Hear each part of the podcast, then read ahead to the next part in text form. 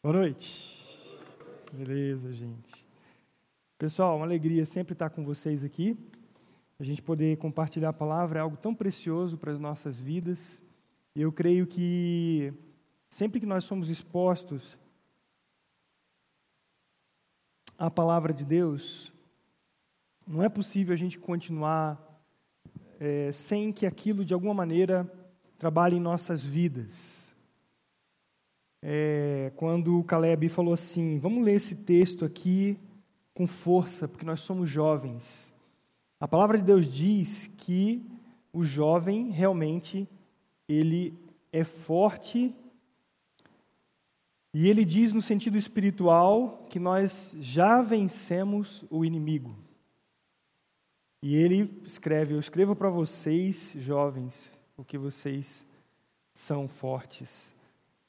Mas é interessante que o Paulo fala isso numa época tão difícil das nossas vidas, né? porque a gente está numa época de, é, com tantas coisas, com tantos desafios. Então ele diz isso porque ele está falando que nós somos fortes em quem é de fato forte e pode segurar a nossa onda e pode segurar a nossa vida. E hoje eu quero compartilhar com vocês um, um, alguma mensagem que tem falado ao meu coração e quando eu. Porque toda semana, quando alguém vem pregar, a Claudinha, geralmente, ou né, alguém da liderança pergunta qual que é a, o, o, texto. Está dando microfonia, tá vendo, querido? Está dando bastante aqui. É, não sei se é para onde eu mexo ou é o microfone mesmo que está aqui. Beleza? Mais assim.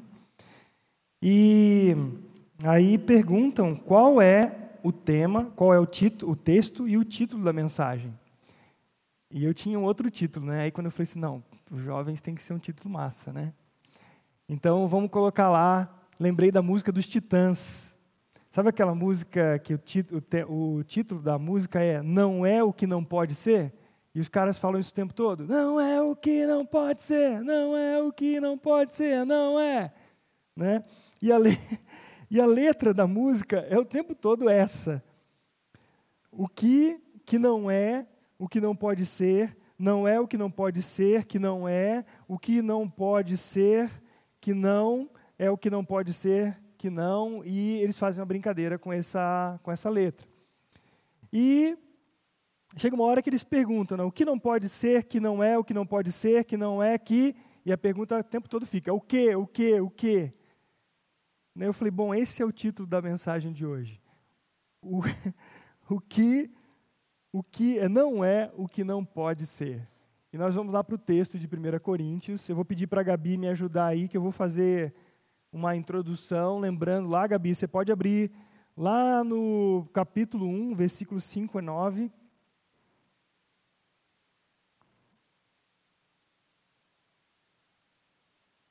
A Bela já orou aqui. Nós dependemos do Espírito Santo para que a palavra de Deus fale ao nosso coração. E é imprescindível que o Espírito Santo fale, porque senão a gente vai ficar na letra aqui. A gente vai ficar numa conversa só.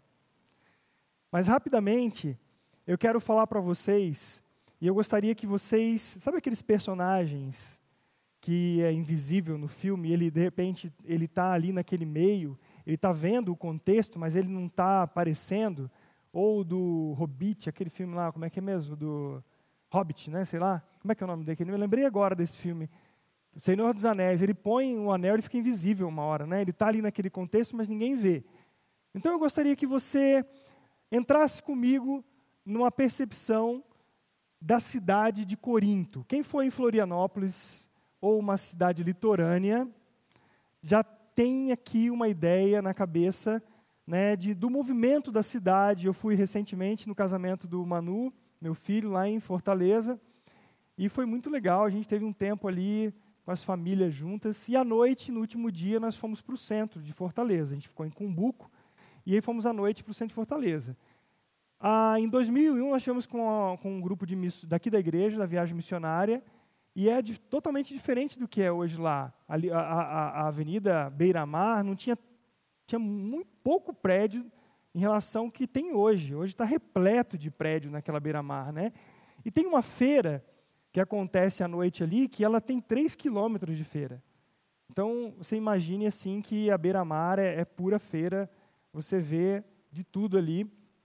E muita gente de fora de Fortaleza, né? muita gente de fora do, do, do, da cidade, vem do estado, vem de outros lugares, vem de fora do país. Então, você já tem uma ideia, mais ou menos, do que era a cidade de Corinto, uma cidade litorânea, portuária, onde as pessoas valorizavam muito, muito a luxúria. O que é a luxúria, gente? A luxúria é uma atitude de amor aos prazeres. E vocês já sabem o que, que eu estou falando: prazeres da carne, sexo, drogas, é, um comportamento totalmente promíscuo, muitas vezes, é, um, uma idolatria do corpo, do conforto. Né? Quando eu fui para Florianópolis, eu estranhei um pouco, nós moramos oito anos lá, porque lá as igrejas, por exemplo, dificilmente você vai encontrar uma igreja que tenha culto pela manhã, no domingo. É uma cidade difícil de você levar o evangelho, porque as pessoas estão voltadas para o culto ao corpo, ao prazer.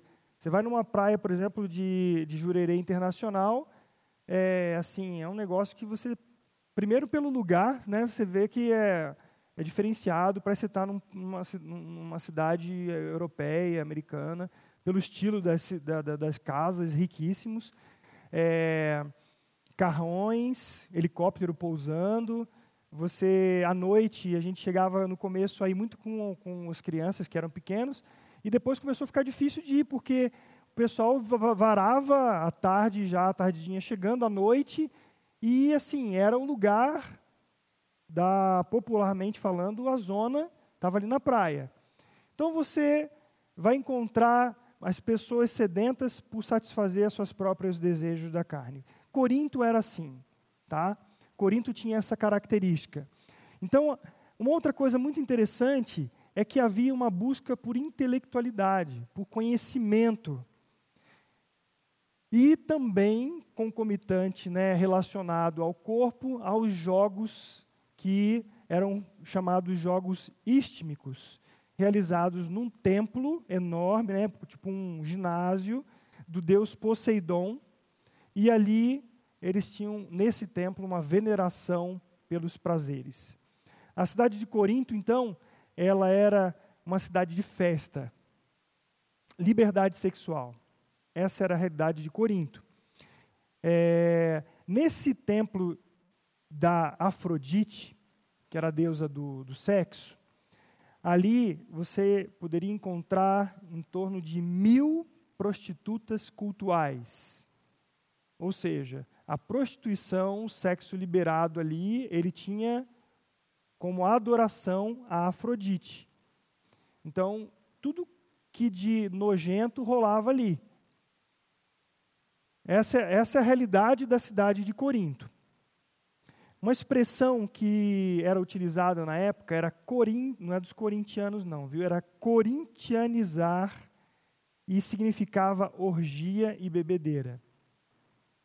E aí, como nos nossos dias, com muitas tendências religiosas, intelectuais e é, idolatria, falar que Jesus era o único caminho, a verdade e a vida era um negócio totalmente fora da, do estilo de vida das pessoas, que eram idólatras, que adoravam muitas coisas. Aí, quando a gente pula, eu vou fazer essa, essa introdução porque ela é fundamental para a gente poder entender o que, que é onde Paulo quer chegar. Ali no capítulo 1, versículo 10 a 13, por exemplo, a Paulo, que escreveu para a igreja de Corinto, que se, se localizava nesta, neste contexto Tá? Agora eu estou falando da igreja instalada num lugar desse. Então você faz ideia do que seria eu e você vivermos numa igreja instalada no meio dessa confusão? Essa era a realidade da igreja de Corinto. E agora eu pergunto para vocês: quem eram os membros da, igreja de Corinto? Vocês têm ideia? Será que eram pessoas de, de outras cidades? Pode até ser, mas o que, qual é a lógica nossa? que as pessoas que frequentavam essa igreja de Corinto eram da cidade de Corinto. Eles eram dali. Eles sabiam como era o contexto. Eles fizeram parte daquilo dali, tá? Então aí Paulo, eu vou deixando algumas referências, mas eu vou fazer esse panorama para vocês, que Paulo então começa a falar para a igreja de Corinto, baseado em algumas informações que ele tinha e sabendo desta realidade. Então ele fala que não é nem a ciência, nem a filosofia que vai é, sustentar a vida da igreja de Corinto. Ele diz também que para aquelas pessoas da cidade de Corinto, crer no Senhor Jesus Cristo, na palavra da cruz, de um, de um homem que foi crucificado, que foi morto como um criminoso, essa pessoa ser tida como Salvador era uma loucura. Era uma coisa assim, daquelas que a gente dizia assim: ah, meu, você está viajando, né? Porque não tinha nada com aquele povo, nada na raiz da cultura, nada do conhecimento. Mas ele diz para aquelas pessoas da igreja de Corinto: olha, a palavra da cruz ela é loucura mesmo. Você está afim de ser chamado de louco? Então fique com essa palavra. Isso está no versículo, capítulo 1, versículo 18. E aí Paulo diz que aprove Deus salvar aquelas pessoas da cidade de Corinto pela fé nessa loucura que Paulo estava pregando. Você é o cara, a moça que está viajando no meio desse povo de Corinto. Você está nessa realidade e está entendendo o que, que está acontecendo. Uma pessoa que é cristã, fiel ao Senhor Jesus, ele é um, um extraterrestre no meio dessa realidade. Tá certo? E aí, Paulo está dizendo que, olha, os judeus, eles estão pedindo um sinal, uma coisa mirabolante. Os gregos, eles estão buscando sabedoria, intelectualidade. Mas eu estou pregando Cristo e esse crucificado. Isso é loucura. Você está afim de crer, você está afim de ficar com isso aqui. Essa é uma realidade, é loucura. Então nós pregamos a Cristo porque cremos que Ele é o poder de Deus e Ele é a sabedoria de Deus. Versículo 22 a 24. E ainda Paulo diz que Deus escolheu as coisas loucas desse mundo para envergonhar as sábias. E ele escolheu as coisas fracas neste mundo para envergonhar as fortes. As fracas para o mundo, ou para a cidade de Corinto, era essa nova crença num cara que foi crucificado e que dizem que ressuscitou. Tá? Aí ele fala que ele prega isso para que todos saibam que em nós, em cada um de nós que faz parte dessa igreja de Corinto, não há nada que possa Deus olhar assim e falar assim: olha, eu acho que isso é legal, eu vou te salvar por causa disso. Não, ele diz assim: ninguém se glorie na presença de Deus, ninguém. E aí, Paulo vai estreitando essa conversa com o pessoal de Corinto, e ele diz assim: eu não quero saber de nada mais. Eu não quero saber de sabedoria. E Paulo era um cara intelectual. O cara era, ele era, ele tinha cidadania romana. Ele foi criado aos pés de Gamaliel. Acorda aí, meu filho, que você está quase dormindo. É. Quer lavar o rosto lá? Vai lá, viu? Então, ele diz assim: Eu não quero saber de nada, a não ser a Cristo e este crucificado. Loucura para todo mundo, mas para os que são salvos é o poder de Deus. Veja você que está na igreja de Corinto, numa realidade dessa à sua volta. Bom, aí Paulo continua: olha, nós não recebemos o espírito do mundo, nós recebemos o espírito que vem de Deus, tá? E uma outra coisa, quem não tem o espírito de Deus não entende o que nós estamos crendo e o que nós estamos falando. O mundo não tem o Espírito de Deus. Gente, o mundo não tem o Espírito de Deus. Eles não sabem o que é a vida de Cristo. Eles não sabem o que é crer no Senhor Jesus Cristo e crer na vida eterna. O mundo não consegue, os nossos amigos, pessoas que não, não conhecem ao Senhor Jesus Cristo, eles não sabem o que é isso. Se o Espírito Santo não revelar para eles, eles vão continuar hum, até tentando, mas não vão conseguir. Então, a nossa oração para os nossos amigos é que o Senhor abra o entendimento deles e dê fé para eles crerem na palavra. E aí, Paulo fala assim: olha, eu falo para vocês de coisas espirituais.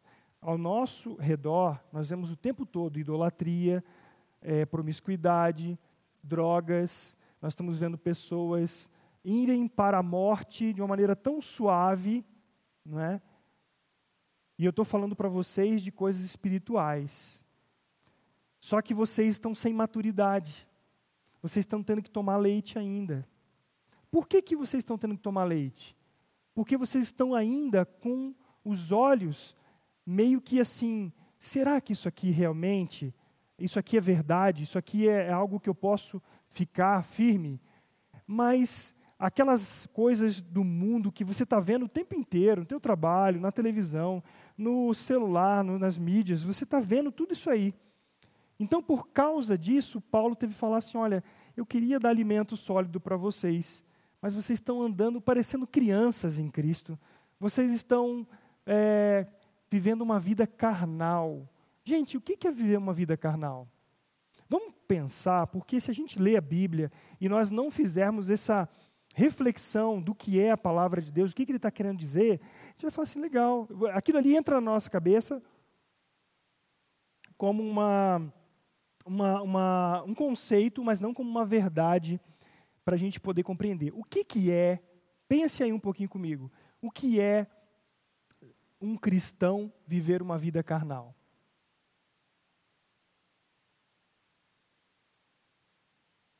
É estranho, não é?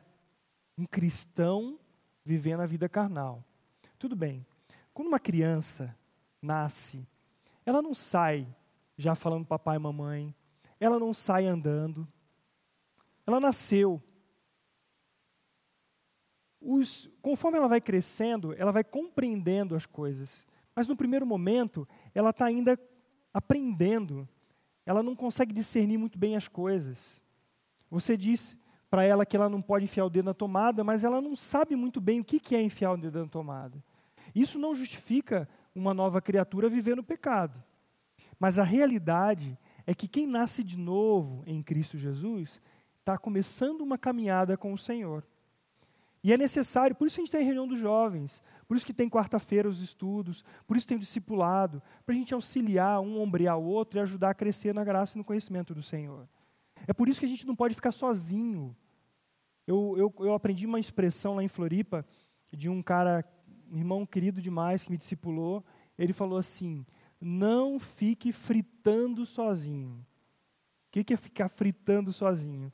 é você pegar aqueles pensamentos, todas aquelas coisas que vêm à sua cabeça, seja de qualquer área, seja tentação, problema, inimizade.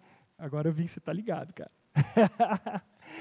e a gente pega e, e, fica cozinhando, ou melhor, fritando, né? Aquele negócio na cabeça. A gente começa a pensar besteira, começa a vir, o inimigo, o diabo aproveita para jogar a seta dele. E não, não fique sozinho. Procure alguém que já caminhou um pouquinho mais na fé para que você possa ombrear, para que você possa chorar junto com Ele, para que você possa abrir o seu coração, uma pessoa que seja madura. Não vá falando para qualquer um, não. Vai ver quem é que está andando com o Senhor, que pode te ajudar na caminhada. Né? E o apóstolo Paulo está falando que aquele pessoal da igreja de Corinto, a juventude de lá, estava tendo problema, porque ele não podia trazer coisas mais profundas, ele tinha que andar meio na superficialidade. Será que tem alguma coisa a ver conosco, isso é nosso tempo agora? Talvez essa pregação aqui eu precisasse de umas três para poder chegar com vocês aonde eu gostaria. Mas eu quero dizer para vocês que daquela última vez que eu vim aqui, eu falei sobre os fundamentos, lembra? Em Coríntios também, capítulo 6, cada um constrói em cima de um fundamento só, que é Cristo. Mas veja cada um o que coloca dentro, coloca nesse edifício. Porque dependendo do que você colocar, essa casa vai cair, ou ela vai ficar firme no dia do juízo. E o que quer dizer isso? Tudo que nós fazemos, tudo que nós plantamos dia a dia em nossas vidas. Gente, a gente está tratando aqui de coisas tão sérias, que isso aqui é espiritual. Novamente, eu vou, vou falar do termo do apóstolo Paulo. Nós estamos falando de coisas espirituais. Porém, nós estamos aqui no mundo, vivendo esta realidade. Como é que nós vamos andar neste mundo, com todos os desafios que são lançados para nós, para os homens, para as mulheres, sem sujar a nossa roupa. Tem um rap antigo aí que o cara fala do andar da garça, andar no meio da lama sem sujar a roupa dele. A garça tem aquela perna comprida e ela anda no meio da lama, mas ela não suja as asas dela, que são brancas. Então, a gente está tratando aqui, eu acredito que toda a intenção do pregador que chega aqui é trazer a palavra de Deus para que a gente pare, pelo amor de Deus, com o celular um tempo, para poder olhar a palavra de Deus. A gente não para. Nossa cabeça está acelerada o tempo inteiro com um monte de coisa. A gente não tem um tempo que você fala assim, agora eu vou aqui gastar um tempo em pensar e orar e colocar diante de Deus. Meu, ou você está ouvindo música, ou você está vendo televisão, ou está assistindo é, um vídeo no YouTube, ou você está conversando com o pessoal no, no WhatsApp. Chega, para. Essas coisas estão consumindo a nossa vida. Estão consumindo o tempo da nossa vida. Imagina uma baita ampulheta, aquela ampulheta vem assim, a nossa vida aqui em areia, e essa areia está descendo, está descendo. Uma hora vai acabar. Não sei se vocês assistiram aquele filme que o cara, ele tinha um digital aqui no pulso dele, né? No braço dele. Então o dinheiro era o tempo de vida que ele tinha. Conforme ele ganhava mais dinheiro, ele vivia mais, né? É bem assim. Chegava uma pessoa que acabava, zerava ali, e já sabia que a pouco ele morria. A gente não sabe qual o tempo que cada um de nós tem. Mas hoje, pessoal, hoje, como está a nossa vida diante do Senhor? Eu vou saltar aqui para dizer para vocês que a Corinto atual que nós vivemos é mais ou menos parecida com aquela Corinto daquele tempo. Hoje nós vemos a idolatria, a riqueza, nós vemos pessoas, aquelas que têm condições, idolatrando a sua intelectualidade, a sua capacidade. O ócio é viver assim, sabe? Se eu puder ganhar muito dinheiro e não fazer nada, é isso que eu quero é, esporte, porque alguns, nem todos, né, querem se destacar no esporte porque querem glória, foco. É, é essa idolatria. O entretenimento, o sexo sem compromisso, desenfreado, a busca pelo prazer, a satisfação pessoal como principal objetivo. Vou dizer para vocês uma coisa. Lá em, em Cumbuco, uma hora a gente foi andar de, de de Jeep. De Jeep não, de bug. Aí o bug vai, tal, tal, leva a gente em vários lugares. Chegou num lugar que tinha uma tirolesa. Aí, enquanto a moçada foi andar de tirolesa lá, eu cheguei para um rapaz, estava eu e meu cunhado. E eu, ele foi abrir um coco para a gente. E eu perguntei para ele assim, na hora me veio no coração de perguntar para ele assim, o cara, tudo bem com você? Ele, beleza. Eu falei assim, quantos anos você tem? 16. Aí eu falei, e aí, o estudo, como é que você está? Ele falou assim: Ah, eu parei no primeiro ano. Sotaque da, da Martinha, viu? Aí eu falei assim, viu? E você, qual que é o teu projeto de vida? O que, que você está pensando para frente? Aí ele falou assim, sabe que eu não pensei nisso ainda não? Eu falei, puxa vida, hein, cara? Um cara de 16 anos, parou de estudar, vai furar coco o resto da vida. Não tem nada de errado furar coco e servir. Só que ele não tem perspectiva.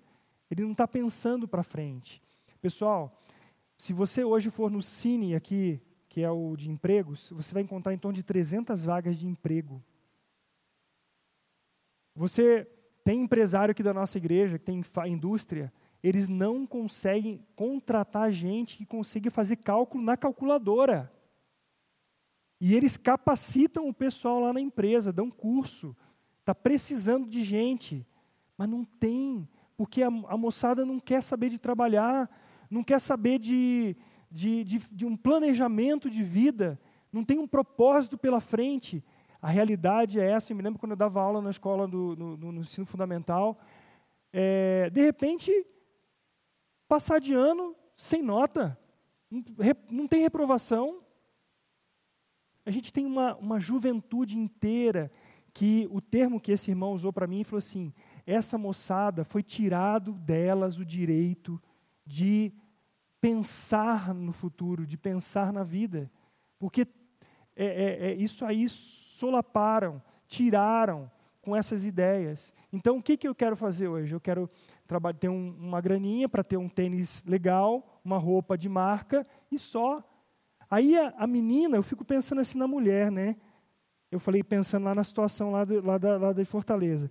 Eu falei assim: imagina uma moça, ela olha assim e fala assim: meu, esse cara aqui, ele não tem nenhum projeto de vida. O outro ali também não tem. O outro também não tem. Eu também não tenho. Então vamos juntar, fazer fio e pronto. Vamos viver a vida. Por que isso, pessoal? Porque eles não têm a perspectiva das coisas espirituais, das coisas do alto. Vocês, nós temos o privilégio de termos a palavra de Deus na mão.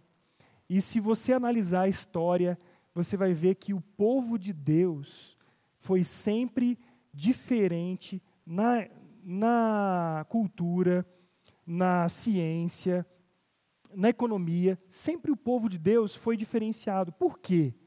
Porque esse povo que dá ouvido à palavra de Deus.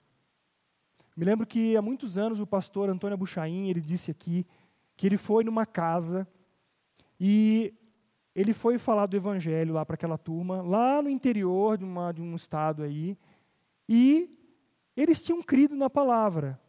Mas a, a, a mulher, ela não tinha, nem a mulher, nem o marido, eles não tinham noção de higiene, de organização da casa. Então, num momento, eles chamaram e foram ver na palavra que o Filho de Deus, ele é zeloso, que o Filho de Deus, ele, ele, ele submete a, a esse senhorio do Senhor Jesus, que ele vive de uma maneira diferente. E esse povo entendeu, porque eles não tinham entendido, que a casa onde eles moravam podia ser um local mais aciado, mais limpo e ter mais saúde. Uma coisa tão simples, né? Então eu quero dizer para vocês é que a Corinto de hoje, deixa eu ver como é que está o meu tempo aqui. A Corinto de hoje é bem parecida com a Corinto de antigamente. Todos nós somos tentados. Eu sou tentado todos os dias. Eu eu já quase, já quase fechei minha conta do Instagram. Só mantenho porque a igreja a gente põe as coisas para o Instagram. Mas, meu, toda vez que você abre ali, tem coisa que é para poder mexer com a sua cabeça. É ou não é? Os homens nessa área mais visual, as mulheres no lado mais emocional, mais sentimental. Gente, Hoje eu assisti um documentário das meninas da Romênia. Na Romênia, o tráfico, tráfico de meninas e, e, e, e a prostituição de meninas é alarmante. Meninas de 10 anos, tem uma mulher que cuida de uma casa, que pega essas meninas para cuidar, para ajudá-las a se recuperar. Ela falou que cada vez menos idade estão chegando lá. E imagine que isso aí está em vários setores da sociedade, governamental mesmo. Um pai conseguiu resgatar a menina, sua filha, de 12 anos. Ela, ele conseguiu resgatá-la aos 15, porque ela foi raptada aos 12 e foi colocada na prostituição. E ele, a polícia não dava muita bola. Ele conseguiu resgatar essa menina com 15 anos. E ele teve que vender a empresa dele para poder conseguir fazer toda o rolê e conseguir pegar a menina de volta. Ela estava drogada dentro de uma mala, uma mala de um carro, quando ele negociou com um traficante. Aí, depois de dois anos, ele precisou ir para a Inglaterra para poder conseguir trabalhar e sustentar a família dele. Sabe o que eles fizeram? Pegaram a filha dele de novo. Imagine o coração desse pai. Gente, o mundo é esse que nós vivemos. Às vezes nós estamos numa bolha e não conseguimos perceber o que está à nossa volta e que a nossa única solução para este mundo é o Senhor Jesus Cristo. É o Senhor Jesus Cristo. E aí, eu vou com vocês para esse texto principal. Pode, por favor, Gabi, colocar o versículo 9 e 11 de 1 Coríntios 6, para a gente poder fazer esse arremate desse momento aqui. Em outro momento eu continuo trazendo o restante da, da mensagem para vocês. Vejam o que está escrito aí no texto. Ou não sabeis que os injustos não herdarão o reino de Deus? Não vos enganeis, nem impuros. Ele, Paulo fala: não se enganem, nem os impuros, nem idólatras, nem adúlteros, nem efeminados, nem sodomitas, nem ladrões, nem avarentos, nem bêbados, nem maldizentes, nem roubadores herdarão o reino de Deus. É interessante que a versão NVI fala. Põe o versículo anterior, por favor, querida. Gabi, uh, mais um atrás, o 9.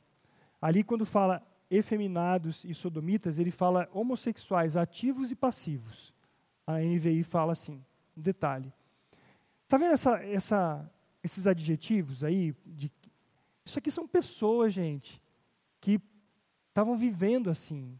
O pessoal da igreja de Corinto. Você imagine se agora, aqui no nosso meio, é, de repente entrasse por aquela porta ali, a mulherada que está lá na Sergipe, né? Sergipe nem tanto agora, né? Lá na leste-oeste. Já pensou se essas mulheres entrassem aqui com a sainha curtinha, os homossexuais, tudo virando e chegando aqui? Como nós agiríamos? Eu sei que é difícil pensar nisso. Eu sei que é, é de estranhar. Mas aonde eu quero chegar com vocês é no seguinte: se esse pessoal, agora pode passar o 12, por favor. Todas as coisas, não, volta um pouquinho. Pode voltar, isso. Sabe o que, que ele disse? Paulo disse para aquele pessoal que era membro da igreja, que antes era adúltero, que era prostituto, que era homossexual, que era ladrão. Paulo diz assim: vocês foram assim. Por isso o título da mensagem não é o que não pode ser. Eles foram assim. Mas, aí vem o mais. Agora eu pergunto para vocês: Paulo está dizendo assim, vocês foram assim. O que, que eles eram antes? Que, que eles eram antes? Gente, não são eles. O que nós éramos antes? O que nós éramos antes? Ou somos ainda? Para para pensar. Nós não somos perfeitinhos, não. Nós estamos numa caminhada de santidade. Mas a gente tem que parar e ser muito honesto. Muito honesto. O que, que está no meu coração? Gente, tem hora que eu falo assim: Deus, por misericórdia, tem misericórdia de mim. Tira esse negócio que começou aqui passar na minha cabeça.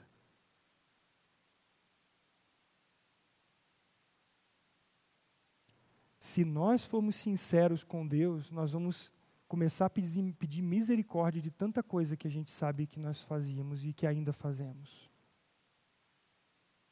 Nós precisamos ser sinceros diante de Deus. O que que eu faço? Quem era? Quem eram antes esses aí? Eu posso dizer para vocês que eu nunca matei ninguém, nunca adulterei fisicamente com alguém. Mas eu vou dizer que eu já matei gente por odiar. Eu já olhei para a mulher com pensamento impuro. E a Bíblia diz que isso é adultério.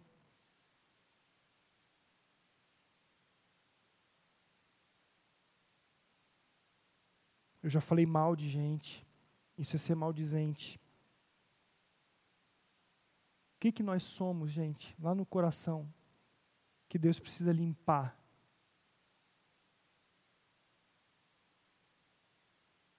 Eu já disse para vocês, quando eu era garoto, eu fui abusado sexualmente por um tio. Eu não sou homossexual, mas já fui abusado. Eu não sei se eu sou avarento ou não, mas tem hora que o dinheiro, eu fico pensando, e agora, o que, eu vou fazer que eu não tenho? Eu nunca roubei ninguém, mas eu me lembro que eu já tive vontade de pegar coisa que não era minha. A gente não pode ser hipócrita diante de Deus. Nós temos que falar para o Senhor e clamar misericórdia dele. Só que Paulo diz assim: tais fostes outrora, no passado. Se nós éramos agora nós não somos mais. Certo? Nós éramos, não somos mais. Agora eu sou uma nova criatura em Cristo Jesus. Mas eu tenho coisas da minha natureza humana que ainda estão aqui, por isso que Paulo fala para a gente poder deixar, despojar o velho homem com seus feitos. Isso é santificação. Então, se nós não somos mais o que éramos antes, o que, que aconteceu com a gente? Você creu em Cristo? Você creu que foi crucificado com Cristo? Você crê que o seu pecado foi colocado em Cristo naquela cruz? Amém. Você crê que quando Cristo foi crucificado, morto, sua, o seu velho homem foi crucificado com Cristo? Amém. Você crê que quando Cristo ressuscitou, ele ressuscitou para ser a sua vida? Amém. Se você tem dúvida ainda nisso, eu digo para você, sinceramente, clamar ao Senhor, fazer como eu fiz um dia aqui nesse estacionamento. Falei, Senhor, eu não acredito, eu não tenho fé para crer nisso. Me dá fé. E foi na caminhada daqui até o Guanabara, lá no Igapó, um, um choro de doer com Deus, até que o Senhor me deu fé para crer nisso. Então, eu quero parar com você, por aqui com vocês com essas perguntas. O que nós éramos antes? Por que, que nós não somos mais o que éramos antes? O que aconteceu com a gente? E agora a gente pode ir para a vírgula. Mas foste justificados em o nome do Senhor Jesus Cristo e no Espírito Santo de Deus. Tudo isso que nós fomos, não somos mais, porque Cristo passou a ser o centro da nossa vida. Se é assim, daqui para frente, a gente precisa viver debaixo dessa autoridade, debaixo dessa vida, que é a vida de Cristo. Vamos orar?